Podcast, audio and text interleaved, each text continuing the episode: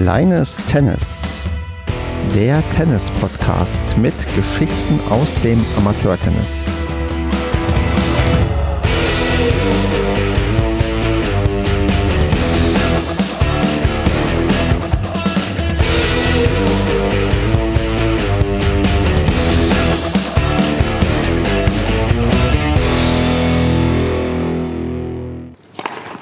Kleines Tennis. Wir nehmen auf am 13.11.2020. Das ist Ausgabe 2 von Staffel Nummer 2. Und mit mir dabei ist heute die Andrea. Ich grüße dich. Hallo Stefan. Vielen Dank, ja. dass ich dabei sein darf. Ich freue mich auch sehr, dass du dabei bist und meinen Namen gesagt hast, weil ich ganz vergessen habe, im Intro mich gerade vorzustellen, zu sagen, dass ich ja Stefan bin. Sehr, sehr gut. Wir ergänzen als, uns. Als wärst du ein Podcast-Profi. Leider nein, das erste Mal heute. Umso schöner, dass du dir dafür das kleine Tennis ausgewählt hast oder dass ich dich dafür ausgewählt habe. Aber wie ich dich gefunden habe und warum, das klären wir später noch. Und bevor wir auf die ganzen ja, Sachen eingehen, die mich immer so interessieren, erzähl doch erst mal, in welchem Verein spielst du, in welcher Altersklasse bist du unterwegs und ob du eine Leistungsklasse hast. Ja, also ich bin Andrea, 36 Jahre alt und bin seit ja, vielen, vielen Jahren im Tennisclub Blau-Weiß Berlin gemeldet und ich habe aktuell keine Leistungsklasse, weil ich einfach super lange keine Turniere und keine Punkt- oder Verbandsspiele mehr gespielt habe.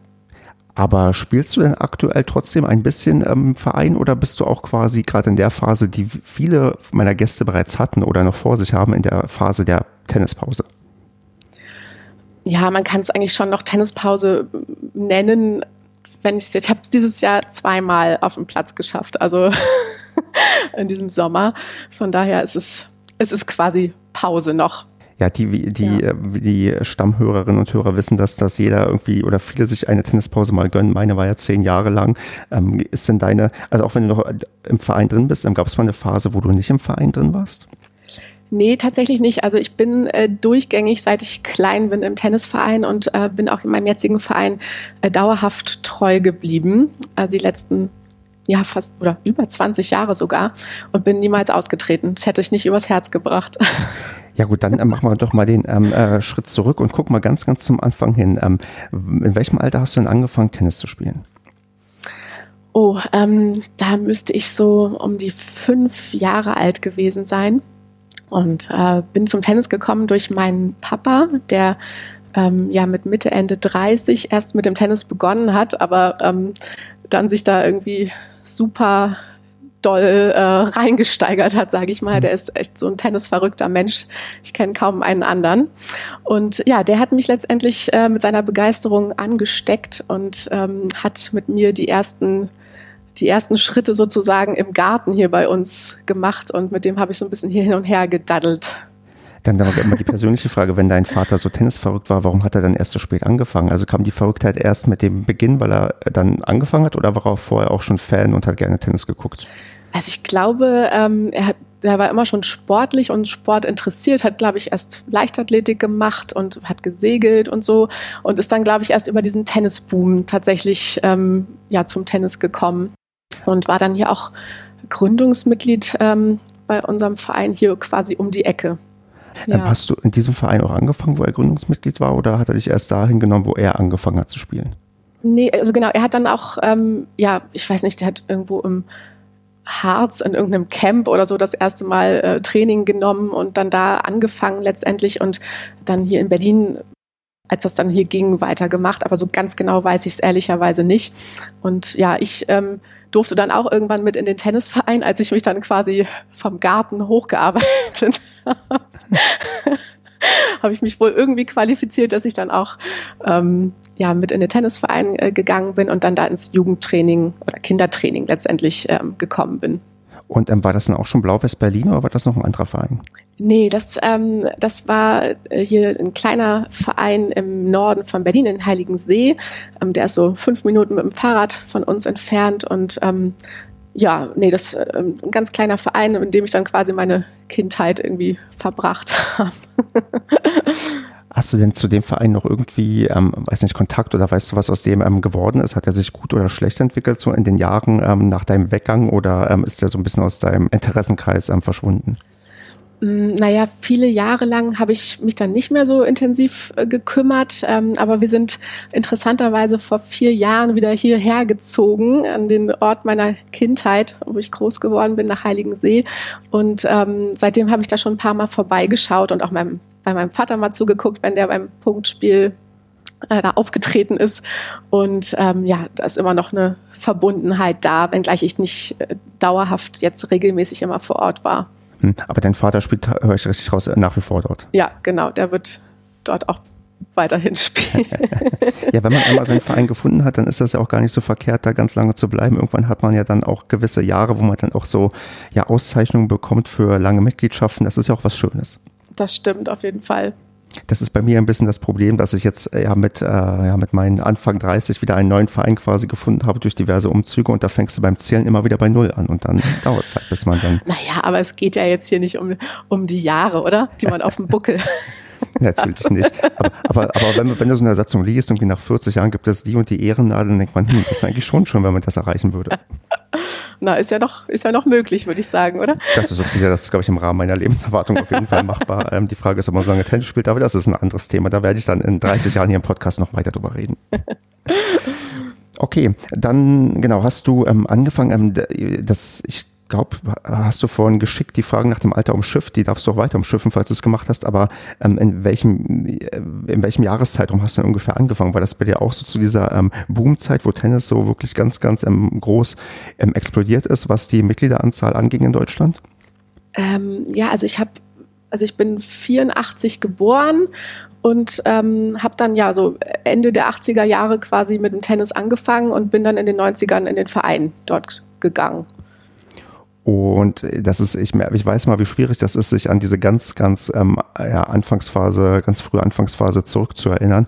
Aber weißt du noch, wie das damals war? Also waren da die Plätze wirklich ähm, voll und man hatte da wirklich nur seine festen Zeiten, zu denen man überhaupt spielen durfte? Oder war das einigermaßen ähm, entspannt? Oder bist du sowieso nur zweimal die Woche zum Training ähm, gegangen? Also ich glaube, das war schon ähm, relativ begehrt, dort äh, sein Plätzchen zu bekommen und das äh, Einhängesystem, äh, was es damals gab, ist auch heute in Heiligensee hier noch das gleiche mit seinem Schildchen. Ähm, und ich weiß, dass man sich da immer drei Tage vorher irgendwie drum kümmern musste, dass man noch ein Plätzchen bekommt, wenn ich mich richtig erinnere. Und Aber, ähm, hm. ja. Also das war schon so, dass äh, genau, also dieses klassische, die, die, die Phase des Booms, die hast man ja quasi auch gerade wahrscheinlich in Berlin sehr, sehr gut gemerkt ja, ich war da ja noch super klein irgendwie, aber ich weiß, dass es, dass wir viele Kinder waren ähm, im Verein und ich hatte auch eine super tolle ähm, Spielkameradin, die in der ähnlichen ähm, Leistungsstärke war wie ich, so dass wir da super trainieren konnten. Und es waren echt viele Kinder. Und das ist tatsächlich auch bis heute wohl so äh, geblieben, dass der Verein glücklicherweise äh, sich keine Nachwuchssorgen machen muss.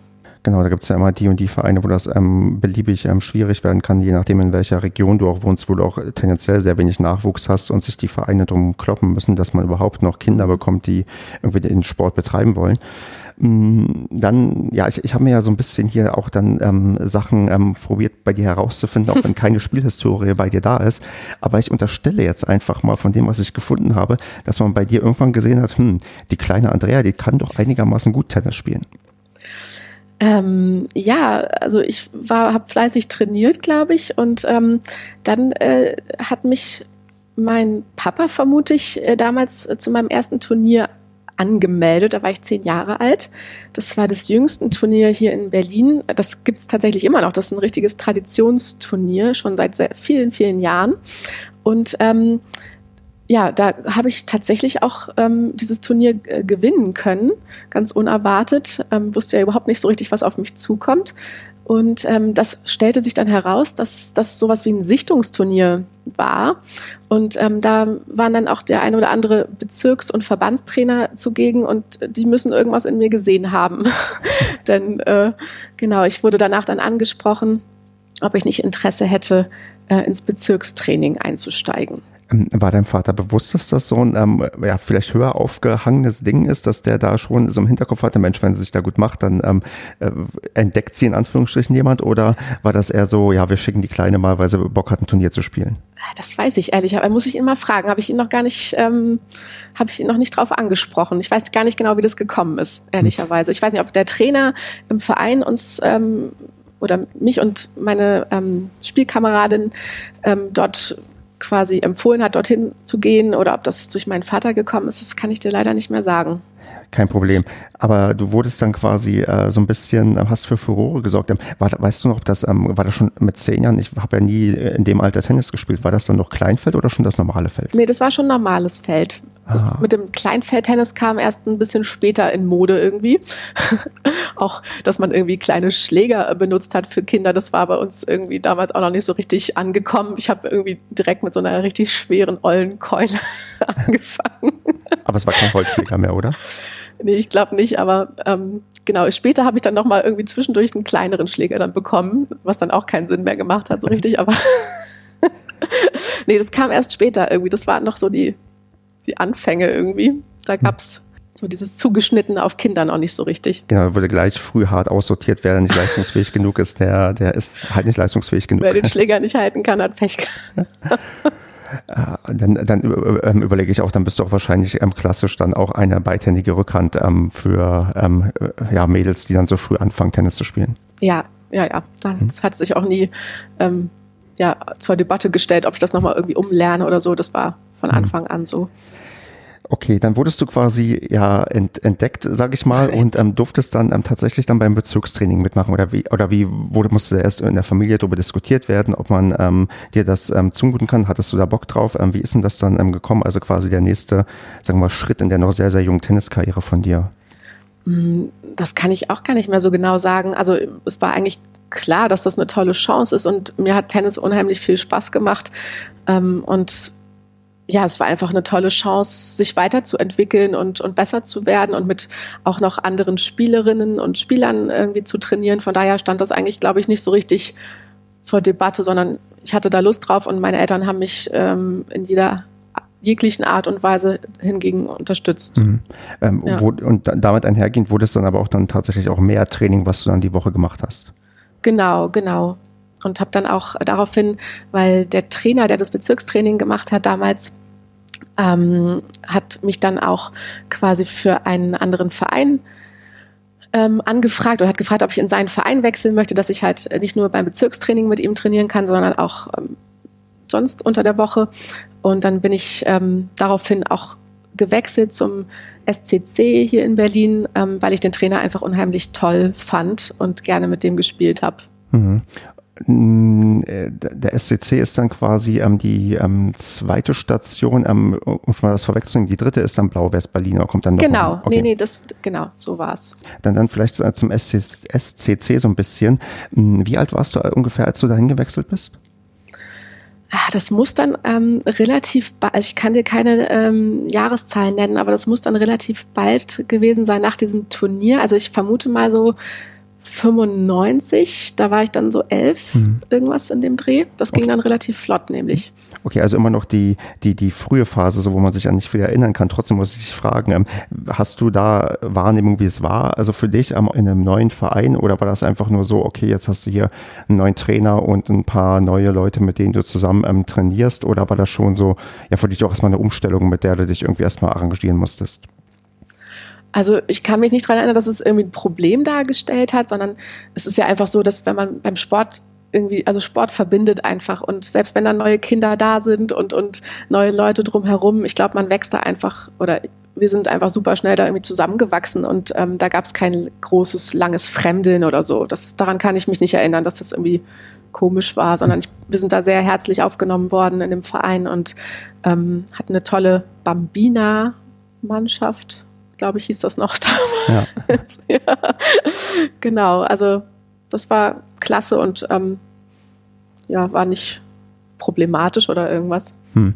Hat sich dann auch ähm, aufbauend auf das ähm, Turnier, was du dann äh, mit ähm, zehn Jahren ähm, das ähm, äh, ja gewonnen hattest, da haben sich, noch, haben sich dann noch mehr Erfolge eingestellt? Also bist du dann noch woanders irgendwo auch quasi ähm, aufgetreten und hast noch ein paar Sachen abgeräumt oder gemeinsam mit eurer Bambina-Mannschaft irgendwie irgendeinen Aufstieg oder sowas gefeiert? Ähm, wie ging es denn dann ähm, beim ja, SCC weiter? Ja, also wir sind da auf jeden Fall auch mal ähm, Mannschaftsmeister geworden bei den Bambina Mädels in Berlin, also Berliner Meister in der Mannschaft. Ähm, wann genau das jetzt war, kann ich dir nicht mehr sagen. Ähm, ja, das war mit der Mannschaft, also mit den ganz kleinen Mädels. Und ähm, ja, mit den, mit den Damen, ich bin dann auch irgendwann in die Damenmannschaft ähm, mit, also pa parallel dann auch in der Damenmannschaft gespielt.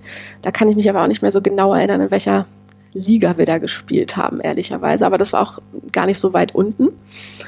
Und ja, und dann Einzel, ähm, im Einzel habe ich tatsächlich im 1996 äh, bin ich ostdeutsche Meisterin geworden. Das habe ich extra nochmal nachgeguckt für dich. Ich bin nämlich auf den Dachboden gegangen und habe mir ähm, die paar wenigen Pokale, die ich ähm, behalten habe, nochmal angeschaut, damit ich dir tatsächlich auch Auskunft geben kann. Sonst hätte ich es nämlich nicht mehr, nicht mehr sagen können aus der Erinnerung heraus, wann das jetzt genau war. Super, aber ähm, Ostdeutsche Meisterschaft, das klingt ja schon nach was, ähm, waren da quasi zu dem Zeitpunkt ähm, gab es ja Ostdeutschland ähm, nur noch in der Form, dass ähm, man von den neuen Bundesländern gesprochen hat. War das quasi dann auch über die neuen Bundesländer insgesamt so ein genau. Jugendturnier, was stattgefunden hat? Genau, das war dann in den verschiedenen Altersklassen.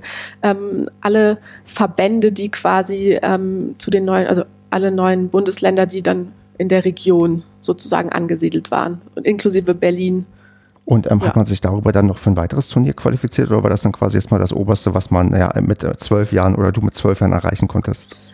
Ähm, ich weiß nicht, ob darüber irgendwie eine Qualifikation erfolgte, aber es gab dann natürlich ähm, auch noch, also der Tennisverband Berlin-Brandenburg ähm, äh, hat dann auch immer quasi die norddeutschen Meisterschaften noch mit bespielt ähm, und dann natürlich die deutschen Meisterschaften. Und bei beiden war ich auch, ähm, bin ich mitgeschickt worden. Dann später, äh, ich bin dann vom Bezirkstraining nämlich auch ins Verbandstraining aufgerutscht und die schicken dann halt immer ihre ihre Leute sozusagen, die sie für in dem Moment geeignet halten äh, zu diesen großen Turnieren. Und da durfte ich auch mit.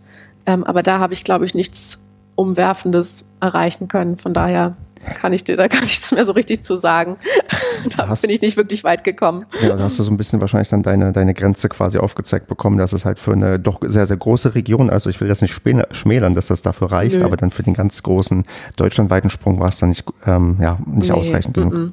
Nee, ich glaube, das Beste, was ich ähm, mal erreichen konnte, war ähm, die Nummer 23 in Deutsch, also auf der deutschen Rangliste zu sein in meiner Altersklasse. Ähm, das war auch wirklich in relativ junger, jungen Jahren, mit zwölf oder dreizehn oder so. Und das habe ich aber auch nie wieder geschafft. Und ähm, ja, das war das absolute Maximum. Ja, gut, das ist schon ähm, ähm, spektakulär genug. Naja, ähm, naja ähm, ging es dann, ähm, also äh, so retroperspektiv, ähm, ist das für dich dann danach alles auch dann, wo es dann vielleicht Schritt für Schritt ähm, bergab ging, in Anführungsstrichen, okay für dich gewesen? Oder gab es mal so Phasen, wo, wo du so gedacht hättest, Mensch, hättest du dich vielleicht noch mal ein bisschen mehr reingehangen, da wäre da vielleicht noch mehr irgendwie gegangen? Ähm, wie blickst du so auf so deine, ja, deine Tennisjugend insgesamt? Also war das eine schöne Tennisjugend, wo du eigentlich alles mitgenommen hattest, was ähm, mitgenommen wurde? Oder gibt es vielleicht die eine oder andere Sache, die du, ja, bereut hast, dass du sie nicht gemacht hast oder nicht versucht hast? Nee, überhaupt nicht. Also ich hatte einfach eine Bombenzeit. Irgendwie, das hat mir so viel Spaß gemacht, ähm, auch auf diese Turnierreisen zu fahren, dann mit den, äh, mit den anderen Verbandskindern. Das war echt immer ein Knaller. Und ähm, die Vorbereitungsreisen, die wir gemacht haben, dann für die Saison, das war echt super cool. Also ich bin wirklich hoch dankbar für alles, was ich da miterleben durfte.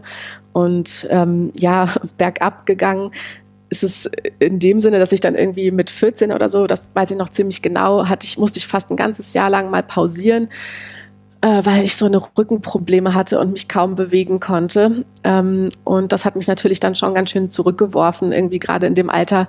Ähm, ja, bildet sich ja echt noch viel raus. Und wenn man dann ein Jahr lang oder fast ein Jahr lang pausieren muss, da musste ich schon ganz schön kämpfen, um dann wieder so ein bisschen den Anschluss zu finden. Ähm, und ja, 2000 äh, bin ich dann nochmal äh, Berliner Meisterin geworden in der AK2. Ähm, und ja, das war aber dann auch sozusagen das Maximum, was ich noch erreichen konnte. Und dann war es sehr, sehr wellenförmig irgendwie. Ne? Ich hatte mal ein ganz gutes Jahr und dann mal wieder ein totales Katastrophenjahr. Und ähm, aber ich kann mir nicht vorwerfen, dass ich es nicht versucht hätte, sondern ich habe eigentlich immer äh, viel gegeben fürs Tennis. Das war meine und ja, es war meine große Leidenschaft und ähm, ich habe meine komplette Freizeit darin äh, da rein investiert und ähm, das ist auf jeden Fall nicht so. Also ich habe wirklich alles gegeben. Ähm, ich vermute, also bei mir hat es glaube ich nicht so stark an, an der, also an der Technik oder an der Athletik gelegen, sondern ähm, mich hat so ein bisschen mein Kopf, glaube ich, ausgebremst primär, so dass ich ähm, ja den einen oder anderen Sieg nicht eingefahren habe, der vielleicht drin gewesen wäre, wenn ich da mental äh, noch stärker gewesen wäre. Da ähm, könnte man fast einen Ausblick vielleicht auf die nächste Aufnahme machen, denn da könnte das ein wenig ähm, fokussiert werden, dieses Thema. Aber dazu ähm, ja, wird man dann in der nächsten Ausgabe mehr erfahren. Uiuiui. Mhm, du kannst dir vielleicht denken, mit wem ich darüber sprechen könnte. mhm, aber du meintest genau, mit 14 Jahren wurdest du ähm, recht stark ähm, zurückgeworfen durch, ähm, durch, ähm, durch den Rücken. Mm, das ist natürlich dann schon eine, so eine entscheidende Phase, vielleicht auch wenn du wirklich so ein Jahr in dem Alter aussetzt. Das ist natürlich ähm, ähm, gehöriger Einschnitt. Also gab es eine Erklärung dafür? War das wirklich dann irgendwie der, der Fehler, dass man ähm, mit den zu schweren Tennisschlägern viel zu früh die Kinder da irgendwie ähm, trainiert hat? Oder äh, gibt es da irgendwie was anderes, wie du herausfinden konntest, ähm, warum das so war? Oder war das dann einfach ja Pech, dass das aufgetreten ist und man musste da irgendwie ähm, behutsam das wieder ja einrenken? Ähm, also ich glaube nicht, dass es äh, an dem Tennisschläger lag ähm, und auch eigentlich kann es nicht am Training gelegen haben, weil wir haben immer sehr, sehr ausgewogen trainiert. Mhm. Wir haben Konditionstraining gemacht, Krafttraining gemacht und ähm, da haben die Trainer schon sehr, sehr großen Wert drauf gelegt. Ähm, und doch ist es ja schon insgesamt dann irgendwie ja, eine Belastung letztendlich für den Körper, so viel Sport zu machen. Woran es jetzt genau gelegen hat, kann ich dir gar nicht mehr äh, so genau sagen. Mhm. Ähm, ja, ich habe danach einfach mehr noch für den Rücken explizit, ähm, ne, für den unteren Rücken dann äh, gemacht und äh, Physiotherapie gehabt und so weiter und ähm, dann auch die nächsten Jahre dann im Griff gehabt letztendlich. Aber jeder hat ja meistens so irgendwie so eine kleine Schwachstelle ähm, am Körper oder im Körper und äh, bei mir war es der Rücken und ich hatte dann auch tatsächlich im Studium nochmal einen Bandscheibenvorfall und ähm, habe dann gemerkt, wie doll und blöd Rückenschmerzen doch waren. Ja, ja das ist, äh, das bestätigt so ein bisschen auch eine Theorie, die ich dann vielleicht ähm, so habe, dass ähm, gerade auch wenn man in den Spitzensport guckt, dass viele von denen auch das Glück haben, dass sie einen Körper haben, wo man entweder sehr früh weiß, wo man ähm, fokussiert quasi gegensteuern muss, wenn irgendwie was ähm, kaputt gehen könnte, oder die sind einfach ähm, grundrobuster und können eigentlich gar nicht so einfach quasi kaputt gehen, wenn sie ähm, ja so intensiv trainieren, wie du trainieren musst für einen Profisport. Und die viele normale Menschen oder Durchschnittsmenschen, die stoßen halt da irgendwann an die Grenzen. Ich habe das diese Sommersaison auch gemerkt. Ich habe sehr viel gespielt und jetzt äh, im, im Herbst, ähm, auch durch eine Zwangspause hier mit ähm, Corona und Hallen zu und so, die tut mir gerade ganz gut, weil mein Körper mir dann doch zu verstehen gegeben hat, nee, Stefan, du bist kein Leistungssportler. Ja, oder einfach auch nicht mehr irgendwie 15. Das, das leider auch, das stimmt, ja. Wir dürfen dann, glaube ich, immer mehr noch ähm, den Rest unseres Körpers äh, trainieren, um fürs Tennis irgendwie ja. fit zu werden oder zu bleiben. Ja, also ich weiß tatsächlich noch, wie ich als Teenager das immer so albern fand, wenn ich dann die älteren Leute gesehen habe, die irgendwelche Bandagen um hatten, irgendwie präventiv und was weiß ich und dachte, warum eigentlich? Äh, passiert irgendwie nichts und dann merkt man irgendwann, ja gut, okay, die eine oder andere Stelle ist dann vielleicht doch angemessen, wenn man sich da so ein bisschen präventiv ähm, vorher schützt. oh Mann. Ach ja. Eine Sache musst du mir noch erklären. Du hast nochmal gesagt, 2000 wurdest du Berliner Meisterin in der AK2. Was ist denn die AK2? Mm, ich, also das ist immer so eine AK steht für Altersklasse und äh, das ist dann halt immer so eine Gruppe, also eine Altersgruppe aus zwei Jahrgängen. Hm. Äh, ich glaube, das müsste so 16, 17 sein. Genau, also das, Falsches sagen. Das ist aber so eine Alterseinteilung und keine genau, Leistungseinteilung. Genau. Nee, nee, genau. Das war noch lange vor dem Leistungsklassensystem. Mhm.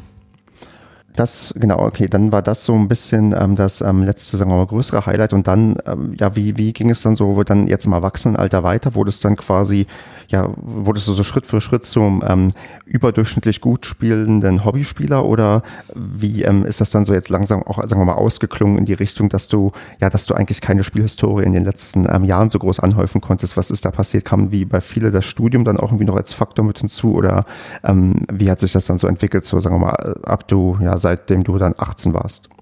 Ja, also es ist tatsächlich eine längere Geschichte. Ich hoffe, wir haben so viel Zeit.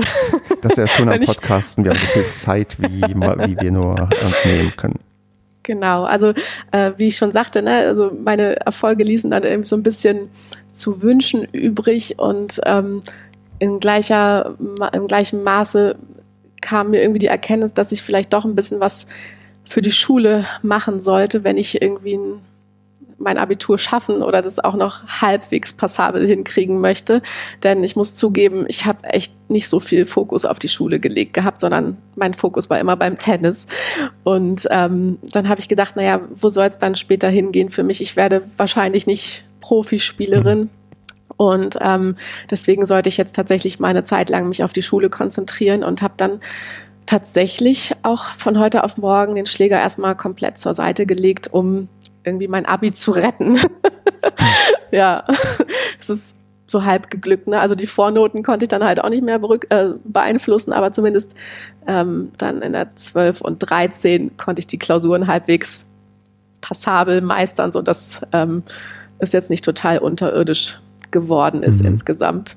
Und ja, also habe ich dann quasi mit, ich glaube, 17 ungefähr aufgehört und dann ähm, erstmal komplett Pause gemacht und gar nicht gespielt. Und dann tatsächlich ähm, ging es erst wieder äh, im Studium los. Ähm, und das war auch eigentlich eher, ich sag mal, eine zufällige Geschichte, denn ähm, ich bin durch die ZVS, durch diese zentrale Vergabestelle, nach Greifswald ähm, zugelost worden zu meinem Studienplatz an, an die Ostsee und kannte dort halt keine Menschenseele und hatte ein ähm, wahnsinnig hässliches Zimmer im Studentenwohnheim im Plattenbauviertel dort. Und meine ersten zwei Wochen waren echt eine Katastrophe und ähm, ich kannte, wie gesagt, keinen Menschen und wusste nicht so richtig, wohin. Die Uni hatte noch nicht äh, gestartet und ähm, der Tennisverein dort war tatsächlich gar nicht so weit weg ähm, von meinem von meinem Studentenwohnheim. Und dann dachte ich, äh, warum gehst du da nicht mal vorbei? Und bin dann da hingeschlendert, stand irgendwie so ein bisschen äh, fragend am schwarzen Brett und wurde dann direkt angesprochen von dem Trainer dort. Und ähm, der hat dann, glaube ich, relativ zügig rausgehört, dass ich mal ganz gut gespielt habe und ähm, ja, das vielleicht interessant sein könnte, äh, mich für den Verein da zu begeistern. Und ähm, ja, am gleichen Abend war ich dann schon zur ersten Party eingeladen, mhm. denn die hatten da eine super nette erste Herrenmannschaft zu der Zeit und auch eine ja, eine super nette erste Damenmannschaft. Und ähm, wie gesagt, ja, ich war dann gleich bei der ersten Party eingeladen und habe mich super wohl gefühlt, weil alle sich äh, rührend irgendwie um mich gekümmert haben und ähm, habe dann darüber auch äh, meine künftige Mitbewohnerin kennengelernt. An dem Abend letztendlich äh, bin zu ihr in die WG gezogen, weil dann da ein Zimmer frei geworden ist. Und ja, so hat sich dann einfach eins äh, nach dem anderen gefügt. Mhm. Ähm, und ich bin da in die Damenmannschaft ähm, eingestiegen und das war total cool und habe dann da erstmalig wieder wieder den Schläger geschwungen. Wahnsinn. Warst du denn parallel trotzdem noch in dem ähm, Berliner Verein ähm, Blau-Weiß ähm, Mitglied oder kam das erst noch später? Mm, nee, doch, ich war äh, dort weiter Mitglied. Ähm, dann ich wollte äh, ähm, dort einfach nicht raus. Ne? Das ist so ein mhm. toller Verein, da kann ich ja vielleicht gleich noch mal ein bisschen ja, was zu erzählen. Ähm, das ist es auf jeden Fall wert. Ähm, den würde ich nicht verlassen mehr mhm. in diesem Leben. Ähm, also hast du dann quasi aber dann doch noch in ähm, Greifswald ähm, in der vom Anschluss gefunden und ja, wie, ähm, also hast du da auch ähm, quasi leistungstechnisch reingepasst oder warst du vielleicht sogar dann plötzlich das ja ähm, Aushängeschild der Damenmannschaft, weil du so gut Tennis spielen konntest? Ja, tatsächlich. Das war nochmal ein schönes Gefühl, irgendwie, dass, äh, dass ich da nochmal sozusagen die alten, äh, ja, die alten Skills irgendwie bezahlt gemacht haben und ähm, habe dann da ein Eins gespielt und äh, wir sind auch in, mit der Mannschaft nochmal Landesmeister geworden und auch bei den Damen bin ich nochmal Landesmeisterin in Mecklenburg-Vorpommern dann geworden in der Studienzeit. Ja, Wahnsinn, genau. hast, hast ja doch noch ein bisschen was abgeräumt. Ja, ja, das war letztendlich, muss man wirklicherweise zugeben, vom Niveau her jetzt nicht so, wie es jetzt in Berlin oder in anderen Tennisverbänden irgendwie vergleichbar gewesen wäre. Da hatte ich wirklich auch ein ganz schönes Quäntchen Glück irgendwie mit dabei. Ja gut, ich, ich kenne das. Ich bin ja im, äh, in, auch im, im TVBB ähm, groß geworden und habe aber in Brandenburg gespielt und der Unterschied zwischen dem ähm, Flächenland Brandenburg und der, ja, dem, dem Land Berlin, der ist schon eklatant groß und ähnlich stelle ich es mir dann vor, dass ähm, ja, Mecklenburg-Vorpommern ähm, auf dem gleichen Niveau ist wie Brandenburg. Ähm, ja, damals äh, war das tatsächlich so. Ich weiß nicht, wie sich jetzt entwickelt hat. Ich kann mir vorstellen, dass, ähm, dass die in Anführungszeichen neuen Bundesländer jetzt auch langsam nachgeholt haben. Und ich habe tatsächlich auch jetzt vor kurzem mal beim Blick auf die Ranglisten, weil es mich interessiert hat, gesehen, dass eine ehemalige äh, Mannschaftskameradin von mir, ich glaube bei den Damen, entweder 35 oder 40 irgendwie unter den Top 10 äh, in mhm. Deutschland zu finden ist, was ich total krass finde. Irgendwie, die ist super am Ball geblieben und hat weiter trainiert und ähm, war damals schon ziemlich gut und ist anscheinend äh, noch viel, viel besser geworden. Also ähm, ich glaube, das äh, nivelliert sich immer mehr, hoffe ich zumindest auch je nachdem auch vielleicht, ähm, in welcher Region man sich dann ähm, genau ja. rumtreibt, weil da, wo ich bin, da oder ich groß geworden bin, da gab es ähm, auch keine größeren Städte und da hat auch der Tennisverein eher ums Überleben gekämpft, weil natürlich auch die jungen mhm. Leute abwandern. Aber klar, es kann da durchaus sein, dass je nachdem, auch wenn die Bundesländer ein vernünftiges oder die Tennisverbände ein vernünftiges Konzept in ihrem Gebiet haben, dass da natürlich auch noch ein bisschen ja, mehr auch vorangebracht wird und man nicht kompletten Anschluss verliert an, ja, an ganz Deutschland. Ja, und wie lange hast du dann studiert in Greifswald? Äh, von 2000, Wintersemester 2004, 2005 bis 2009. Oh, dann, ich hatte schon fast, fast Angst, dass du plötzlich hier dich outen musst als Langzeitstudentin, aber nee, du hast dich da ganz ähm, schnell und souverän quasi ähm, durchstudiert. Ich merke schon, das klingt nach Regelstudienzeit. Ein bisschen mehr als Regelstudienzeit. Ähm, ja, ich durfte aber noch mal ein Semester im Ausland äh, sein und so. Von daher alles fein und war entspannt, aber okay, glaube ich. Nee, so ist es ja auch richtig. Ich habe auch nicht in Regelstudienzeit studiert und das sollte man auch sehr bewusst vielleicht nicht unbedingt machen. Nö. Aber das ist vielleicht nochmal ein Thema für einen anderen Podcast. Hm, jetzt hast du aber noch eingeworfen, du warst im Ausland. Hast du denn da auch Tennis gespielt? Ähm, nee, ich war äh, im Studium, habe ich ein Praktikum gemacht bei der Lufthansa ähm, Cargo und da habe ich tatsächlich, ich glaube, wir haben, oder ja doch, doch äh, zweimal oder so habe ich da Tennis gespielt, weil ein Mitpraktikant von mir auch, also so Tennis gespielt hat. Jetzt nicht so mega gut, aber schon. Und da haben wir uns mal auf den Hartplatz getraut, wir zwei. Und ähm, wie irritiert war er dann ähm, bezüglich deiner Leistung? Also hast du ihm vorher schon so ein bisschen angekündigt, ja, du kannst schon so ein bisschen spielen oder war er dann doch überrascht, wie gut du dann doch spielen konntest? Du, daran kann ich mich nicht mehr so genau okay. erinnern. Wir haben einfach ein paar Bälle geschubst und hatten Spaß und Verstehe. das ist total Bums gewesen. Das ist ja immer noch so meine Sache, dass ich hier durch den Podcast mal ähm, jemanden finde, mit dem ich dann irgendwie dann irgendwo ähm, ja so mitbringe, so als ähm, flüchtigen Bekannten und sage, hier, mit dem möchte ich gerne ein Doppel oder mal ein Mixed oder mit der möchte ich gerne einen Mix spielen und dann zumindest ähm, ich nicht glänzen kann, aber zumindest mit derjenigen Person glänzen kann, die ich mitgebracht habe. Also falls ich es irgendwann mal äh, schaffe, wieder richtig reinzufinden ins Tennis, sage ich dir Bescheid, dann können wir ja mal Mixed spielen. Ich meine, Mixed-Turniere lohnen sich ja jetzt auch wieder hinsichtlich LK-Turniere, ähm, denn da gibt es jetzt ja auch Punkte für. Also, äh, aber das ist dann irgendwie, äh, wird irgendein Durchschnitt gebildet und ähm, ich glaube, das läuft am Ende darauf hinaus, dass wir halt ähm, zwei einigermaßen gleich starke Gegner bekommen, die dann nur auf mich spielen und ähm, dann wird es vielleicht auch eine eindeutige Sache. Aber du bist wahrscheinlich im Moment der, der die sicherere Bank von uns beiden hier. Ja, und du hast ja auch noch nicht eine LK. Nee, vielleicht, äh, doch, vielleicht ja, genau. ist das gar nicht so schlecht, mit dir mal zusammenzuarbeiten. Ich, ich merke mir das mal. ja, aber apropos Doppel, wenn ich noch was äh, einwerfen Gerne. darf, und zwar ähm, ja, hatte ich in Greifswald auch, äh, die, ich glaube, die beste Doppelpartnerin äh, dieser Erde. Äh, und das wäre tatsächlich auch nochmal mein Ziel. Das ist nämlich die Maike, äh, mit der nochmal irgendwann gemeinsam bei irgendeinem Turnierchen beim Doppel aufzuschlagen. Hm. Genau. Da, das ähm, auch schon wieder ein leichter Vorgriff vielleicht auf das, was noch passiert. vielleicht. Ähm, wie war denn dann der Abschied aus ähm, Greifswald? Ich meine, irgendwo ein Jahr Studium endet und du bist ja offensichtlich dann auch wieder nach ähm, Berlin zurück. Fiel dir das ähm, schwer? Gab es auch mal eine große Party für dich oder mit dir? Ähm, wie, wie, wie gestaltet man das denn, wenn man dann nach ähm, fünf Jahren ja wieder den Tennisverein verlassen muss? Du, ähm, das war jetzt ehrlicherweise eher ein schleichender Prozess, denn ähm, meine Mannschaftskameradin und auch diese tolle erste Herrenmannschaft, ne, die diesen Spirit da irgendwie mhm. kreiert haben, ähm, die sind alle noch einen Ticken älter gewesen als ich und waren halt schon ein bisschen weiter fortgeschritten im Studium und das lief irgendwie so ein bisschen aus, weil der eine nach dem anderen dann halt irgendwie Greifswald verließ und äh, um in den Job zu starten. Von daher war das eher so ein bisschen ja ein schleichender Prozess und so fiel es mir dann auch nicht mehr so schwer, weil einfach die meine besten Freunde quasi oder Freundinnen ähm, und Mannschaftskameradinnen waren dann irgendwie schon weg. Mhm. Und von daher war es dann für mich auch nicht mehr so schwer, da den Abschied zu finden. Aber ich habe bis zum Schluss dort auch noch ein bisschen Training äh, gegeben ähm, und mein Studium so ein bisschen querfinanziert. Und äh, es war eine sehr, sehr, sehr, sehr, sehr schöne Zeit. Also das Studium sowohl als auch halt die Tenniszeit dort möchte ich wirklich nicht missen. Mhm. Also es hat mein Leben sehr, sehr bereichert. Ähm, Gibt es denn noch für dich manchmal Gründe, nach Greifswald ähm, zu fahren oder ähm, ist das dann auch so, wie das manchmal so ist, wenn man erstmal aus einer Stadt weg ist und dann auch niemanden mehr da kennt, dass man auch gar keinen ja, Anlass mehr hat, dahin zu fahren? doch, also ich werde äh, der Stadt immer verbunden sein. Also ich habe tatsächlich auch noch zwei Jahre dann nach dem Studium dort gearbeitet am Universitätsklinikum ähm, und äh, habe meinen Mann auch kennengelernt zum Ende des Studiums dort in der Bibliothek. Und äh, ja, ähm, der Bruder meines Mannes äh, wohnt mit seiner Familie noch in Greifswald und so kommt es tatsächlich dazu, dass wir äh, ab und zu äh, da nochmal zu Besuch hinfahren und es freut mich jedes Mal wieder. Wobei da natürlich wahrscheinlich kein Platz mehr für Tennis ist bei Besuchen von ähm, Family. Nee, genau. Also da mhm. habe ich, hab ich dann nicht Tennis gespielt mhm. in der Zeit. Mhm.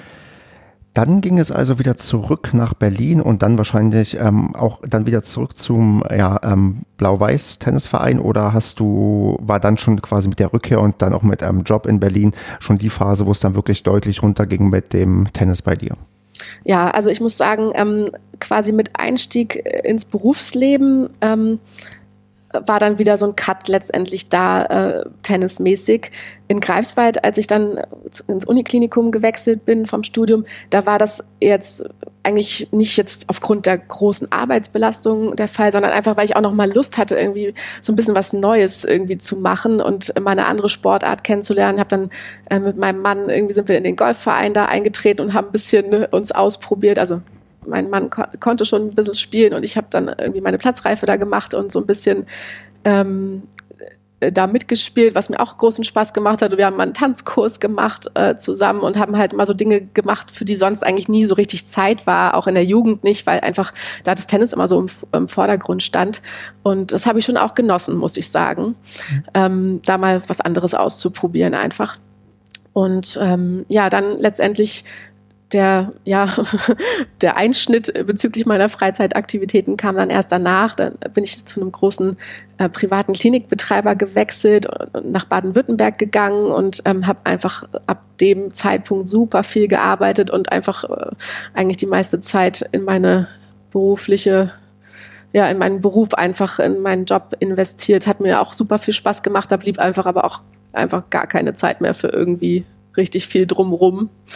Ähm, also klar, am Wochenende hätte es schon mal Zeit gegeben, aber da war irgendwie einfach nicht die Zeit für Tennis für mich.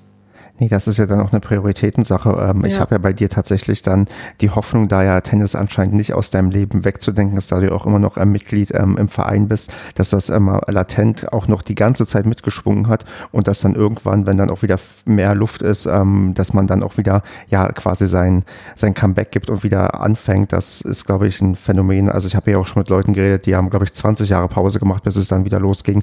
Aber oft packt es ja die Leute dann doch irgendwann wieder und muss halt nur der richtige Moment Moment kommen. Und ähm, bei dir ist, glaube ich, die Wahrscheinlichkeit deutlich höher, weil du ja wahrscheinlich ähm, ja noch nach wie vor Beiträge bezahlen musst und immer wieder siehst, oh, du ähm, hast ja schon wieder irgendwie ähm, viel zu wenig gespielt. Und dann ähm, kommt dann vielleicht irgendwann der Moment, wo du sagst, okay, jetzt gehst du mal wieder auf den Platz regelmäßig und ähm, spielst mal wieder Tennis. Genau, und ähm, der, der Moment kam ehrlicherweise letztes Jahr so ein bisschen, wo ich dachte, Mensch, es kann doch jetzt nicht sein, dass ich nur irgendwie arbeite und ich muss doch mal wieder ein bisschen was für mich machen. Und ähm, ja, klar war Tennis irgendwie immer im Hinterkopf und ähm, wenn ich irgendwo mal zugeguckt habe bei meinem Vater oder sonst es sich irgendwie ergeben hat, dann ist es schon so, dass es dann auch mal wieder in den Fingern juckt ähm, und ich dann schon ganz gerne eigentlich rausfinden möchte, ob da noch was geht irgendwie. Hm. Und das ist tatsächlich im letzten Jahr der Fall gewesen. Und dann habe ich auch äh, ein paar Mal gespielt mit meinem Vater in der Tat. ähm, der sucht ja immer nach ähm, Spielpartnern und äh, da war ich dann willkommen. Und äh, ja, dann bin ich aber schwanger geworden und dann hat sich das erstmal wieder ja. erledigt gehabt. Genau, der nächste Cut dann, der dafür sorgt, dass man normalerweise nicht mehr so viel Tennis spielen kann. Ja, also ne, es, mir ging es super, aber ich habe mich jetzt nicht so gefühlt, dass ich ähm, ja, auf, also super viel auf dem Tennisplatz stehen wollte und konnte. Ich habe das eher dann so ein bisschen mit moderatem hm. Zirkel, Krafttraining irgendwie ein bisschen mich fit gehalten. Hm. Dann würde ich aber trotzdem noch jetzt so ein bisschen dann über deinen aktuellen Verein reden ja, wollen. gerne. Und ähm, da ja, fang doch erstmal an, bevor ich hier eine sehr spezifische Frage loswerden muss, die, auf die ich ähm, gestoßen bin. Aber sag doch erstmal so ein bisschen, was gibt es denn Besonderes äh, zu deinem Verein zu sagen, was du unbedingt ähm, sagen musst, damit man den Verein ja cool finden kann und besser versteht? Ja, vielleicht äh, steige ich da noch mal ein in, in, meine Jugend, weil da sind wir, da sind wir irgendwie, haben wir den Teil übersprungen oder ich habe den übersprungen. Mhm.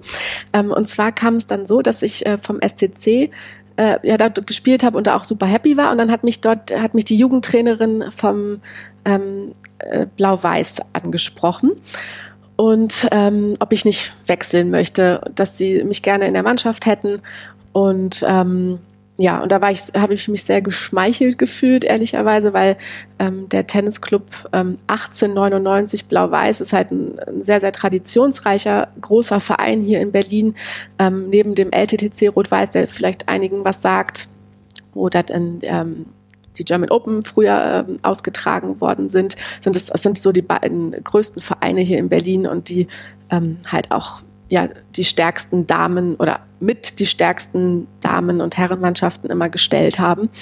Ähm, und ja, also wie gesagt, sehr traditionsreich, super schön und wie gesagt, ich habe mich sehr geehrt gefühlt und dann ähm, ja, nach einigem Überlegen äh, bin ich dann dorthin gewechselt, ähm, weil ich mir da einfach versprochen habe, noch besser gefördert zu werden, irgendwie noch bessere Spielpartnerinnen zu haben und auch die Aussicht, dass da die erste Damenmannschaft immer in der zweiten oder dann auch ersten Bundesliga gespielt hat, war halt so ein bisschen ja der Reiz für mich, vielleicht mhm. dort irgendwann mal äh, mitmachen zu dürfen.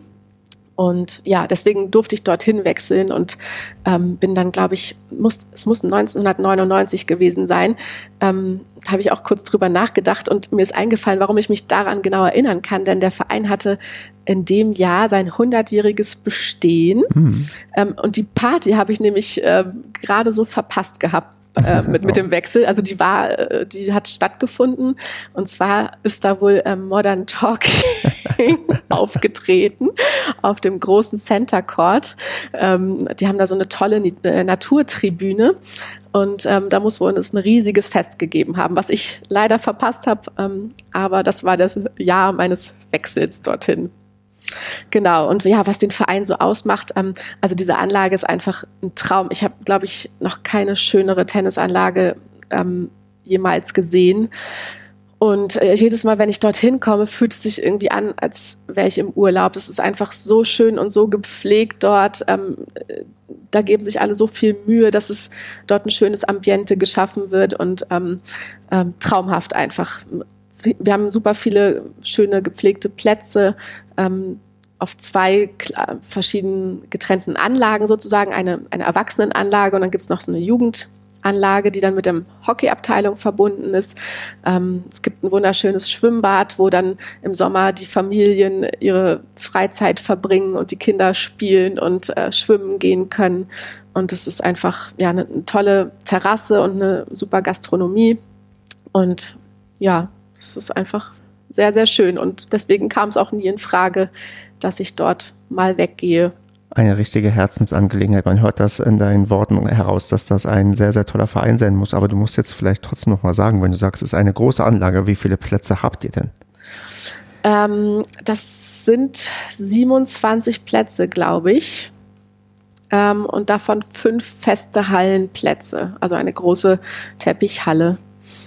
Genau. Und ähm, die Jugendanlage sozusagen, äh, da, findet das Jugendtraining statt. Ähm, die ist nochmal so ein bisschen räumlich getrennt. Also der Verein liegt super schön auch gelegen im, im Grunewald hier in Berlin. Und man geht dann quasi durch so ein kleines Mini-Waldstückchen ähm, und ist dann auf der anderen Anlage. Und das ist äh, ja auch super schön dort mit so vielen äh, Plätzen. Wie ist denn das da am Platzmanagement ähm, mäßig? Du hast ja vorhin noch von einem Einhängesystem bei deinem alten ja. Verein geredet. Ich vermute fast, ähm, bei deinem aktuellen Verein läuft das ein bisschen anders. Ja, die sind da deutlich professioneller aufgestellt. Also früher, also zu meinen Zeiten war das noch so, die haben sogar ein eigenes Sekretariat, was ähm, da ziemlich durchgängig besetzt ist und hat man dann angerufen und sich einen Platz reservieren können per Telefon. Und hm. mittlerweile haben die halt aber so ein Online-Buchungssystem ja, wie es ähm, in vielen ähm, Vereinen wahrscheinlich genutzt wird und auch äh, angemessen ist, gerade wenn du so viele Plätze hast, da willst du ja nicht hin und gucken, ob irgendwas frei ist oder wie auch immer, sondern da erwartet genau. man, dass das irgendwie ja so professionell abgewickelt werden kann. Ja. Die Frage, die ich jetzt natürlich noch stellen muss, denn ich habe ähm, ja geguckt, ja, euer Verein ist tatsächlich traditionsreich. Ihr habt auch einen Wikipedia-Artikel, das haben nicht viele Tennisvereine. Und ähm, da zitiere ich mal, auf der Außenanlage darf, abgesehen von wärmender Kleidung, ausschließlich in Weiß gespielt werden. Und ähm, das wollte ich jetzt mal verifizieren, ob da bei der Wikipedia wie so manchmal ähm, Unwahres drin steht oder ob das bei euch tatsächlich noch so ist. Nee, das ist tatsächlich so und das äh, macht auch ein Teil des Charmes irgendwie aus, dass das ähm, dass das so ist. Ich fand das natürlich als Jugendliche irgendwie gar nicht so cool. Ne? Da will man irgendwie in der neuesten Kollektion von Nike oder was auch immer spielen und die sind ja nicht immer weiß, die Sachen, und das ist dann ein bisschen ärgerlich. Ähm, aber äh, mit den Jahren habe ich das immer mehr äh, zu schätzen gelernt, dass das doch ähm, echt schön ist und sehr, sehr elegant und irgendwie was Besonderes ist. Und so finde ich es auch in Wimbledon immer toll, äh, die Spielerinnen und Spieler dort in Weiß zu sehen. Ich finde, das hat irgendwie was es hat irgendwas Klassisches und ähm, Besonderes einfach. Ja, dieses Thema habe ich hier tatsächlich schon mal am Rand gestriffen, als ich mit dem, ich, ich glaube, der genau, es war der Christian äh, mit, äh, aus ähm, Gelsenkirchen, als der nämlich angefangen hatte, Tennis zu spielen, das ist auch schon ein bisschen her in Gelsenkirchen, damit durfte man auch nur in Weiß spielen und das ist mit der Zeit halt dann natürlich auch so ähm, aufgebrochen, wie es wahrscheinlich in vielen Orten der Fall ist oder in vielen Tennisvereinen. Ähm, bei euch gibt es da dann wahrscheinlich aber gar keine ähm, Bestrebung oder Ambition oder irgendwie eine Richtung, dass man vielleicht da irgendwann doch ein bisschen liberaler wird. Ähm, man versteht sich dann so, dass ähm, ja, blau-weiß ähm, ähm, ja, im, im, Namen des Vereins, das Weiß ähm, wird wohl Pflicht bleiben. Ich denke auf jeden Fall. Also ich glaube, das wäre dieses, ich sag mal, es ist ja auch ein gewisses Alleinstellungsmerkmal mhm. und ähm, das macht mit auch den Charme aus und das wäre, glaube ich, also ich glaube nicht, dass das aufgegeben werden würde. Ja, also äh, ich habe irgendwo gesehen, ich glaube auch auf Wikipedia steht, dass ihr ungefähr 3400 Mitglieder habt und das ähm, spricht dafür, dass zumindest ähm, der Markt da ist ähm, von Leuten, die das dann auch akzeptieren und gut finden wahrscheinlich und dann sollte man vielleicht auch so eine Tradition dann ähm, Wert legen. Man äh, zieht natürlich damit vielleicht andere ähm, Leute an als dann in anderen Vereinen irgendwie, aber das ist ja dann halt, äh, was du halt meinst, so ein Alleinstellungsmerkmal und ähm, das sollte man dann vielleicht auch für sich nutzen und bewahren, solange man damit Erfolg hat. Ja, also äh, mit den 3400 Mitgliedern, ähm, da müssten aber wahrscheinlich auch die Hockeyspieler okay. ähm, mit dabei sein. Also ich kann dir nicht genau sagen, wie sich das aufteilt in Tennis- und Hockey-Mitglieder. Also nur, mhm. dass ihr ein Gefühl bekommt. Also es sind, glaube ich, nicht 3400 Tennismitglieder. Also ich weiß es nicht hundertprozentig, aber ich glaube nicht. Ich glaube, das sind die Gesamtmitgliederzahl. Na gut, wir haben ja vielleicht ähm, fleißige Hörerinnen und Hörer, die können uns einfach berichtigen und dann sagen viele vielleicht tatsächlich. Ähm, ja, sehr gerne. ja, aber äh, ja, wie gesagt, also wenn man da ähm, mit Erfolg hat, ich weiß nicht, ähm, Bet, äh, du hast ja den anderen großen Verein ähm, LTTC genannt. Ist das da ähnlich? Dürfen die auch nur in Weiß spielen? Weißt du das? Äh, das bin ich mir nicht mehr, nicht mehr ganz sicher.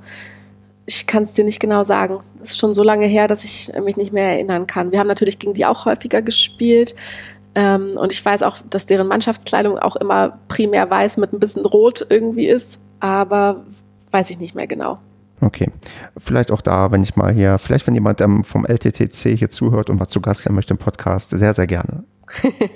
War das denn früher so ein bisschen, ich würde mal sagen, so für Fußball-Derby-Stimmung? Also war das schon wichtig, gegen die zu gewinnen oder hat man sich da besonders gefreut oder war das ähm, ja einfach nur ein, ein anderer Tennisverein in Berlin? Nö, das war schon, ähm, waren meistens immer, ne, da waren auch super Spielerinnen und die waren immer super aufgestellt und ähm, gegen die zu gewinnen war schon immer ein Ziel. Mhm. Auf jeden Fall. Weißt du, wie deine Bilanz so gegen die war? Also hast du ähm, nee. immer recht gut gegen die, äh, gegen die ähm, Gegner gespielt oder zu lange her? Das kann ich mich nicht mehr erinnern. Wirklich nicht. Kein Ding. Dann, wenn ich mal ähm, in der Nähe bin, vielleicht darf ich mich auch mal auf eure Anlage schleichen, wenn ich was Weißes gefunden habe in meinem Kleiderschrank und dann ähm, gucke ich mal, wie es bei euch ist. Ja, super gern. Also als Gast muss man tatsächlich auch weiß anziehen. Mhm. Ich glaube, wenn man als Gastmannschaft kommt, darf man normal kommen. Ne? Also das verlangen sie halt nicht, wenn man äh, zu den Punktspielen anreißt, dass man dann auch in Weiß kommen muss. Aber wenn wir jetzt beide spielen ähm, wollten, dann müsstest du tatsächlich mal nach einer weißen Hose und nach einem weißen T-Shirt gucken. Tja, wenn, wenn ich jetzt bloß einen ähm, Online-Modeshop ähm, für ähm, Herrensachen beim Tennis kennen würde, kenne ich leider nicht, aber ich kenne einen für Damenmode. Und da würde ich sagen, ähm, steigen wir mal so ein bisschen unser Spezialthema ein, denn ja, ich habe hier auf der Liste stehen, dass ich gerne mit dir über Mode und Tennis ähm, reden möchte und insbesondere über ja, 30love.de und da musst du mhm. vielleicht mal sagen, was verbirgt sich denn dahinter? Ja, äh, 30 Love ähm, ist ein kleines, aber feines äh, Berliner Tennis-Label, was ich ähm, in diesem Jahr gegründet habe. Und äh, ja, die erste Kollektion ist jetzt gerade im September auf den Markt gekommen und es geht um Tenniskleidung ausschließlich für Damen. Ja, und da erstmal die grundlegende Frage, ähm, warum? Also äh, ist, ist das, ist da eine, ähm, da hast du ja anscheinend irgendeine Lücke oder irgendwas entdeckt, was fehlt. Ähm, warum gründet man ein ja, Modelabel für ähm, Damen-Tennismode? Naja, ich hatte ja schon berichtet, dass ich ähm, im letzten Jahr äh, mehr Tennis spielen wollte und ähm, bevor ich schwanger geworden bin, ähm, das auch ein paar Mal getan habe und da war dann irgendwie so das Thema, dass ich irgendwie mir neue Klamotten besorgen musste, weil die von vor, weiß nicht wie vielen Jahren, äh, waren halt all und haben nicht mehr gepasst oder wie auch immer. Und ich wollte mich halt neu einkleiden, um ähm, ja, mein Comeback sozusagen zu starten. Und habe dann in den gängigen Online-Shops ähm, hoch und runter bestellt ähm, und bin primär auch an den Tennisröcken irgendwie verzweifelt, weil ich einfach nichts gefunden habe, was mir richtig gut passt und gefällt. Und beziehungsweise jetzt ähm, äh, meiner Figur schmeichelt und mich nicht komplett entblößt, weil ich weiß nicht, ob ähm, euch Männer wird es wahrscheinlich jetzt eher nicht so stören, aber ähm, ob euch das schon mal aufgefallen ist, dass die Tennisröckchen für Damen wirklich sehr, sehr kurz geschnitten sind. Mhm. Und ähm, das ist ja auch alles fein, äh, wenn man jung und sportlich ist sozusagen. Aber ähm, ich habe mich auf jeden Fall mit meinen Mitte 30 ähm, und länger nicht so richtig gespielt, nicht so gefühlt, als könnte ich das super gut und würde ich es auch super gut tragen wollen, ähm, weil ich mich einfach so ein bisschen entblößt gefühlt habe, letztendlich mit so einem kurzen Röckchen. Ähm, und ja, wie gesagt, ich trage auch jetzt äh, im Alltag zu Hause jetzt nicht und bei der Arbeit jetzt auch nicht dauernd Mini-Rock und habe mich dann irgendwie so ein bisschen gefragt, warum ich das jetzt auf dem Tennisplatz unbedingt machen muss ähm, und ob es da nicht was gibt, wohin ich mich irgendwie besser fühle. Aber auch die Shorts ähm, äh, die ich dann irgendwie probiert habe, fand ich jetzt auch nicht viel besser. Die waren auch super kurz oder eben dann ähm, total altbacken. Mhm. Ne? Also das, was es dann als Kontrastprogramm irgendwie gab, war dann halt so, dass ich gedacht habe, naja, 60 bin ich jetzt irgendwie auch noch nicht. Mhm. und ich hätte gern irgendwas dazwischen. Und das habe ich halt eben nicht gefunden und war dann irgendwie so ein bisschen frustriert und dachte, das, das kann doch nicht sein. Das wird doch, ich werde doch jetzt nicht die einzige Frau sein, der es so geht. Ne? Ähm, sondern ich, es muss doch, äh, da muss es doch eine Lösung für geben. Und dann habe ich gedacht, es ähm, wäre doch vielleicht eine Idee, sich das mal anzuschauen, ob es mir nicht gelänge, ähm, da selber was auf die Beine zu stellen. Ja, das ist die Idee. Ich meine, ich weiß ja, ich habe auch ganz viele Ideen und ähm, dann ähm, äh, ist es manchmal ein bisschen ähm, holprig mit der Umsetzung. Hm, hast du dich dann auch erstmal umgehört, ob es dann quasi tatsächlich ähm, dein, ja, also ob es genug Leidensgenossinnen gibt, die genau dasselbe Problem haben oder hast du einfach von vornherein gemerkt, nee, das muss eigentlich ähm, funktionieren. Wie bist du denn da rangegangen? Weil ich stelle mir jetzt nicht vor, dass du die, die Idee hattest und am nächsten Tag irgendwie der Online-Shop da war, nee, sondern dass da ein bisschen nicht. mehr zu tun war. Klar, ähm, also ich habe natürlich erstmal recherchiert viel, ne, geguckt, was gibt es für Label, die ich vielleicht jetzt auch noch nicht so auf dem Schirm hatte und was macht quasi die Konkurrenz und äh, habe auch mit vielen ja, Damen gesprochen und es kam eigentlich immer wieder bestätigend zurück, irgendwie, dass ähm, dass es nicht ideal ist, äh, was es auf dem Markt gibt für Frauen, ne? so sag ich mal ab 30. Und das hat mich schon bestärkt, ähm, dass ich einfach weitermache. Und ich glaube, wie du schon sagst, ne, von heute auf morgen geht irgendwie nichts, aber das Geheimnis liegt auch hier in den kleinen Schritten, ne? immer ein kleines bisschen ähm, weiterzumachen und ähm, ja, weiterzuschauen. Und dann habe ich als nächstes ähm, ja, mir eine Schnittmacherin gesucht, ähm, gegoogelt und per, bei Xing irgendwie geschaut, ob ich da irgendwen finde, der mir helfen kann, meine Ideen, die ich im Kopf hatte, wie ich quasi die Damen-Tennismode besser machen möchte, äh, die mir hilft, das quasi umzusetzen, weil ich habe ja keine Schneiderausbildung und nichts gemacht. Ich komme ja, bin ja als BWLerin irgendwie ähm, im Gesundheitswesen noch gar nicht damit weiter in Berührung gewesen und brauchte dann natürlich professionelle Unterstützung und habe dann ja, ein bisschen gezeichnet und mit der, mit der Schnittmacherin gesprochen und wir haben dann sukzessive einen Teil nach dem anderen gemeinsam entwickelt, letztendlich in, im, als Muster. Genau, das waren so die Anfänge. Und ähm, du kannst einfach weitererzählen, glaube ich. Ich finde das sehr, okay. sehr spannend, weil ich, ähm, ich, ich bin ja, ich habe mich nie in meinem Leben selbstständig gemacht, werde das auch, glaube ich, niemals wirklich so tun, weil ich da einen gehörigen Respekt davor habe, selbst wenn es nur nebenberuflich ist. Aber erzähl einfach mal weiter. Ich finde das, ähm, wenn ich Fragen habe, dann hake ich einfach dazwischen, sonst ähm, super spannend gerade. Erzähl einfach. Ja, gerne. Ja, also wie ging es dann weiter? Dann haben wir halt, äh, Muster ähm, geschneidert und dann äh, war nochmal ein ganz wichtiger Punkt, den richtigen Stoff zu finden. Und da bin ich dann halt auf zwei Stoffmessen gewesen ähm, und habe mir einfach wirklich, ähm, hatte eine Idee davon, wie der sein soll und bin dann mit so einem kleinen Stückchen Stoff durch diese Messe gezogen mit meinem Mann. Ähm, und ähm, wir haben da einen Stand nach dem anderen abgeklappert und geguckt, dass ich das Passende finde, einfach was ich mir für meine Kleidung vorstelle und bin dann tatsächlich auch, ähm, war schon fast am Verzweifeln, äh, zum Schluss noch fündig geworden. Und ähm, ja, dann wusste ich zumindest, was es für ein Stoff, äh, was das für ein Stoff ist und wie die Lieferbedingungen und die Konditionen, die Preise sind und habe dann äh, parallel so ein Business Case ähm, erstellt, um zu schauen, was was ne, müsste ich quasi verkaufen? Was müsste ich, ähm, was kostet das alles? Und kann sich es irgendwann mal lohnen vielleicht? Und ja, so kam irgendwie ein Baustein nach dem nächsten. Und wann bist du quasi live gegangen? Also seit wann ähm, gibt es sich jetzt auch quasi öffentlich sichtbar für alle? Ähm, seit September. Es war ja dann noch irgendwie so ein bisschen Drama. Mein Ziel war es eigentlich zum Frühjahr diesen Jahres zu starten, ne? pünktlich zum Start der ähm, Draußensaison, da wo sich die meisten Leute neu einkleiden und was Neues ähm, sich kaufen zum, zum Tennisspielen. Und das ist aber leider ähm, gründlich nach hinten losgegangen, äh, denn äh, Corona ist mir dazwischen gefunkt und ähm, mein Stofflieferant ähm, aus Italien ähm, ist dem Shutdown ähm, mhm. dann äh, quasi zum Opfer gefallen. Und genau an dem Zeitpunkt, wo mein Stoff produziert werden sollte, sind halt, ist halt die Firma dicht, oder sind, ist halt alles dicht gemacht worden in Italien. Und ähm, somit ja, kamen halt viele, viele Wochen Verzögerung erstmal zustande. Und ja, dann saß ich erstmal auf Eis und wusste überhaupt gar nicht, ob es überhaupt weitergehen wird, weil ich hatte dann halt schon den Stoff bezahlt. Das ist mhm. auch nicht unerheblich, ähm, was ich da investieren musste. Und wusste nicht, ähm, schafft es die Firma, wird die insolvent sein, wenn sie wieder aufmachen dürfen, können die weitermachen, werde ich meinen Stoff jemals bekommen? Ähm, und ja, es ging dann tatsächlich mit großer Verzögerung tatsächlich doch noch gut, ähm, immerhin. Äh, und ich, wir konnten weitermachen und ich konnte dann auch, äh, wie gesagt, die ähm, die Schneiderei, die ich gefunden hatte im Erzgebirge, die konnte dann tatsächlich auch ähm, meine Sachen nähen.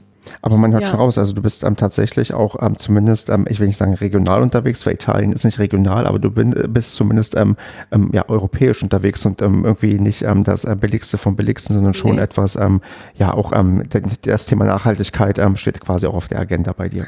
Auf jeden Fall. Also ähm, wollte auf jeden Fall in der EU bleiben, auch mit der Produktion und ähm, freue mich, dass es ähm, dieser hochwertige italienische Stoff geworden ist und ähm, eine Näherei zu finden. Hier in Deutschland war tatsächlich gar nicht so einfach, ähm, zumal auch der Stoff, ähm, der ist sehr, sehr elastisch, eine Herausforderung ist, den zu verarbeiten und bin dann aber froh, dass ich doch noch fündig geworden bin und so eine kleine Textilmanufaktur im Erzgebirge gefunden habe und finde das echt schön, ähm, ähm, ja, weil ich mich einfach auch abheben möchte von den großen Herstellern. Ne? Ich ähm, möchte es halt einfach anders machen, nicht nur für die Frauen, äh, ähm, dass sie sich wohler fühlen in meiner Kleidung, sondern dass auch einfach das Thema Nachhaltigkeit mehr in den Vordergrund kommt. Hm. Ich meine, klar, bei den ähm, großen Konkurrenzen, da muss man seine Nische irgendwie finden und das klingt zumindest für mich alles ähm, bisher sehr, sehr plausibel. Ähm, magst du trotzdem mal irgendwie erzählen, wie es dann ähm, auch so gestartet ist? Also, weiß nicht, wann gab es die erste Bestellung von einem Menschen, den du nicht kanntest? Ähm, gibt es da irgendwie so, so ganz große Highlights, die man am Anfang erlebt, auf die man hinfiebert und wo man dann ja ganz glücklich ähm, ein, weiß nicht, eine Klingel klingelt, weil dann irgendwie das erste Mal was verkauft wurde? Wie ist denn das so, wenn es dann so, so wirklich dann losgeht? Ja, also es war schon sehr aufregend, muss ich sagen. Und ähm, klar, ähm, kamen erstmal ein paar Bestellungen so aus dem näheren Umfeld, mhm. auch aus äh, meinem Tennisverein hier in Heiligensee. Glücklicherweise, da habe ich mich sehr gefreut, irgendwie, dass die Damen ähm, da auch interessiert waren und äh, was bestellt haben. Ähm, und ja, die erste auswärtige Bestellung kam letztendlich, nachdem ich äh, Flyer verteilen war ähm, bei den Hamburg European Open. Da mhm. bin ich zum Finale äh, mit meiner Familie, mit meinem Mann und meiner kleinen Tochter nach Hamburg gefahren und habe mich quasi vor den Einlass gestellt und äh, Flyer verteilt. Und danach ähm, ging auch noch die eine oder andere Bestellung ein. Und das war natürlich dann schon cool. Aber letztendlich muss ich schon sagen, dass der Start nicht so erfolgreich war, wie ich es mir erhofft hatte, ehrlicherweise. Ähm, war ja jetzt auch nicht so ganz ideal vom Zeitpunkt her zum Ende der Sommersaison ähm, mhm. zu eröffnen, weil meine Kollektion ja jetzt primär erstmal eine, also mit kurzen Sachen bestückt mhm. ist. Ähm, und auch, ich glaube, dass ja, die Corona-Situation trägt jetzt auch nicht gerade dazu bei, äh, dass das alles beflügelt wird. Von mhm. daher war, war es ja, war ich ein bisschen traurig, dass es nicht noch besser angelaufen ist. Aber ähm, ich lasse hier die, die Löffel nicht hängen und werde nicht aufgeben, ähm, sondern ich hoffe einfach dann aufs, ja, aufs nächste Jahr und auf den Frühjahr auf das Frühjahr sozusagen. Also das, das ist quasi auch dann die Perspektive, dass du mit der aktuellen Kollektion dann im Frühjahr äh, erstmal einfach weitermachst, also so als würde der Start dann quasi ein Jahr verzögert so richtig stattfinden, weil man muss ja wirklich sagen, ähm, für Corona, also man kann viel planen als Unternehmerin und man kann viel irgendwie vorhersehen, aber das konnte man ja wirklich nicht vorhersehen. Das Timing hast du ja gerade angesprochen, das war ja wirklich für, de, ja, für dein ähm, Business exorbitant schlecht. Jo. ja, war es. Aber wie gesagt, ist, ähm, ich habe zum Glück ja noch meinen, äh, meinen anderen Job und ähm, bin nicht darauf angewiesen, mhm. äh, dass ich die Sachen jetzt verkaufe, sondern ich habe noch ein bisschen Zeit ähm, und kann dem Geschäft noch ein bisschen Zeit geben, sich zu entwickeln und das ist auch, das ist auch völlig in Ordnung. Ich kann jetzt leider, also ich kann, bin schon dabei, jetzt äh, so ein bisschen was ähm, an langen Sachen zu entwerfen, ähm, aber so richtig groß investieren ist jetzt im Moment erstmal nicht drin, solange ich nicht noch nicht genug verkauft habe von der, von der aktuellen Kollektion, weil da einfach sonst meine finanziellen Ressourcen begrenzt sind. Klar ja, vielleicht ähm, trägt dieser Podcast dazu bei, dass zumindest ein paar darauf aufmerksam werden und ich ähm, ähm, kriege dafür keine Provision, kein Geld. Ähm, ich mache hier einfach freiwillig Werbung, weil ich, ähm, ich habe dich ja nicht umsonst angeschrieben, weil ich das recht überzeugend fand, was ich da so gelesen habe, auch wenn ich keine Ahnung hatte bisher von Damentennismode, aber du hast da doch jetzt ähm, ja einiges aufgeklärt, äh, was man vielleicht ja zu beachten hat und ähm, was ähm, dann tatsächlich störend ist. Spannend fand ich auch, du hast ja offensichtlich auch den, äh, den Kleidungsstücken ähm, Namen gegeben, was ähm, offensichtlich Vornamen sind von ähm, ehemaligen ähm, größeren Spielerinnen. Ist da die Auswahl entsprechend auch so getroffen worden, dass das so Vorbilder und Idole von dir sind oder wie kam es da so zustande, dass diese Namen gewählt wurden? Also es freut mich natürlich total, dass dir das aufgefallen ist. Ähm, ich habe nämlich lange überlegt, äh, ob ich meinen, ob ich meiner, meinen Kleidungsstücken Namen geben soll und habe es dann total schön gefunden, die Idee einfach, ähm, ja, sie nach Tennisstars zu benennen. Und ich dachte, ich fange einfach mal hinten an mit den Stars meiner Jugend und hoffe, dass ich mich dann äh, sukzessive, so, sofern ich dann weitermachen darf ähm, und weiterhin ähm, neue Kleidung herausbringen darf, dann auch mich in die Gegenwart vorarbeiten kann. So ist der Plan. Super, dann habe ich das auch ähm, zumindest in Teilen durchschaut, dass die Namen sehr bewusst gewählt wurden. Ja, tatsächlich. Willst du noch was sagen zu deinem ähm, Modelabel oder wollen wir zur nächsten Kategorie übergehen?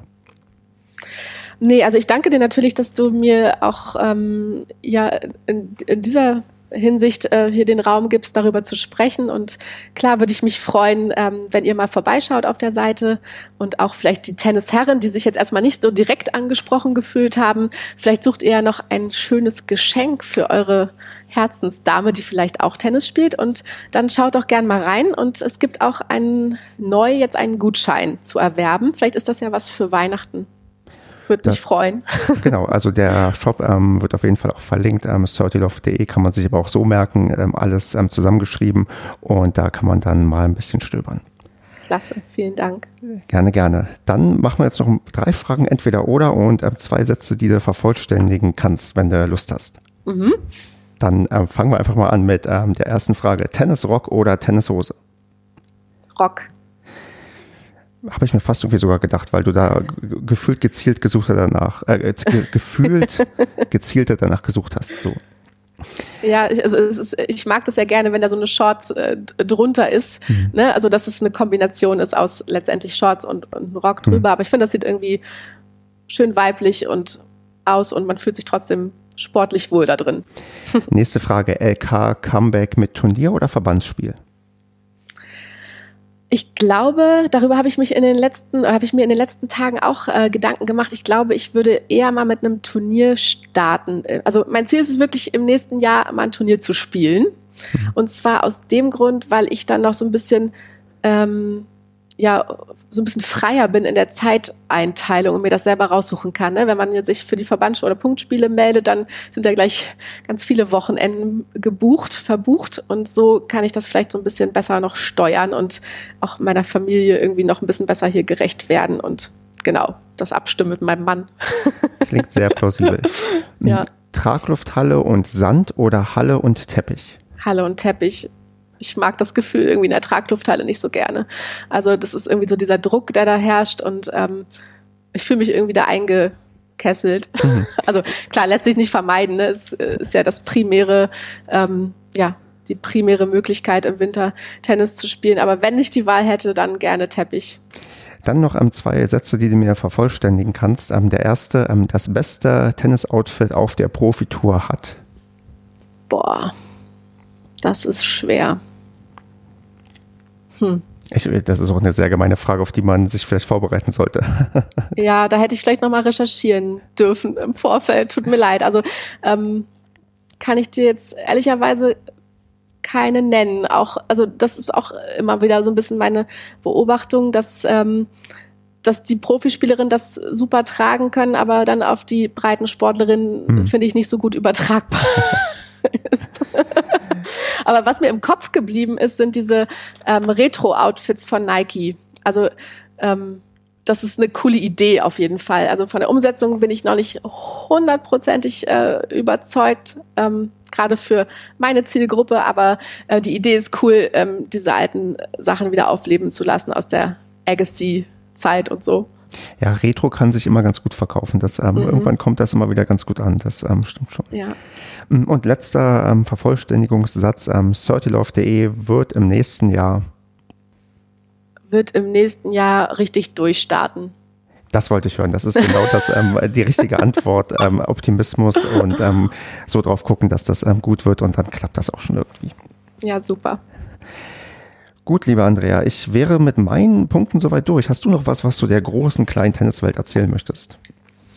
Hm, also ich kann eigentlich nur sagen, ähm, auch wenn ich jetzt eine lange Tennispause hatte, ähm, bin ich dem Tennis irgendwie immer im Herzen verbunden gewesen und es fühlt sich jetzt für mich so an, auch mit 30 Love, ähm, dass ich irgendwie zu meinen Wurzeln zurückkehre. Das klingt vielleicht ein bisschen theatralisch, aber ist tatsächlich so. Und ich bin super dankbar, dass mich mein Papa damals äh, zum Tennis gebracht hat. Und äh, mir hat Tennis insgesamt super viel gegeben, hat meinen Charakter, glaube ich, geprägt. Ähm, hat mich quasi, was ich vorhin berichtet habe, in Sachen sozialer Kontakte irgendwie weit ähm, nach vorne gebracht, viele Freundschaften beschert und ähm, ja, Tennis ist einfach sau cool da kann ich, glaube ich, nichts ähm, zu ergänzen. Dann danke ich dir ganz herzlich für die Zeit. War super spannend und super toll, mit dir zu reden. Und wenn ich das nächste Mal wieder in Berlin bin, vielleicht schaffen wir uns da tatsächlich auf dem Tennisplatz zu treffen. Ich bin ja doch recht regelmäßig in Berlin. Würde mich jedenfalls freuen. Ja, und bis dahin wünsche ich den Hörerinnen und Hörern eine gute Zeit. Dir natürlich auch, Andrea. Und ja, bis bald mal. Ganz lieben Dank, Stefan. Gerne. Ciao. Ciao. Das war Kleines Tennis.